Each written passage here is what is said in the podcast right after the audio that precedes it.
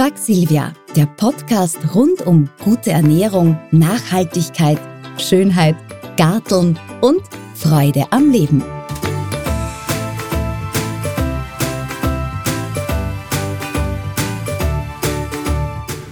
Wie kann ich aktiv beim Thema Nachhaltigkeit mitmachen? Foodsharing.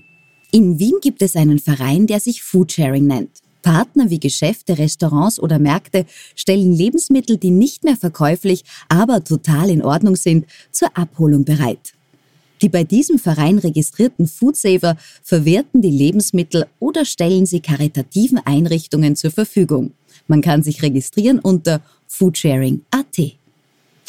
Unverschwendet. Hinter diesem Startup verbirgt sich ein tolles Konzept. Überschüssiges Gemüse und Obst wird abgeholt und zu Marmeladen, Chutneys und Aufstrichen weiterverarbeitet. Wo es die Produkte gibt, steht auf unverschwendet.at. Zero Waste Läden. Betreiberinnen und Betreiber eines Zero Waste Shops versuchen so wenig wie möglich verpackt anzubieten. Das schaut dann so aus. Sie kaufen die Waren in größeren Gebinden beim Hersteller oder Vertrieb ein und füllen sie in Gläser oder sogenannte Spender ab. Man kommt mit eigenem Behälter, den man zuvor an der Kasse abgewogen hat und füllt im Shop die Ware ein. Zero Waste Austria AT. Food Cops.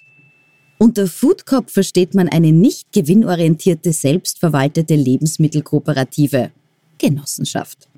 Dabei schließen sich Haushalte zusammen, die selbst organisiert biologische, lokale und saisonale Produkte direkt von Bauernhöfen, Imkereien und so weiter beziehen. In Österreich gibt es etwa 80 solcher Food Cops, sowohl in Ballungsräumen als auch in ländlichen Gebieten. Foodcops.at in Österreich sind übrigens 1,8 Millionen Menschen von Armut betroffen, während 157.000 Tonnen Lebensmittel jährlich im Müll landen.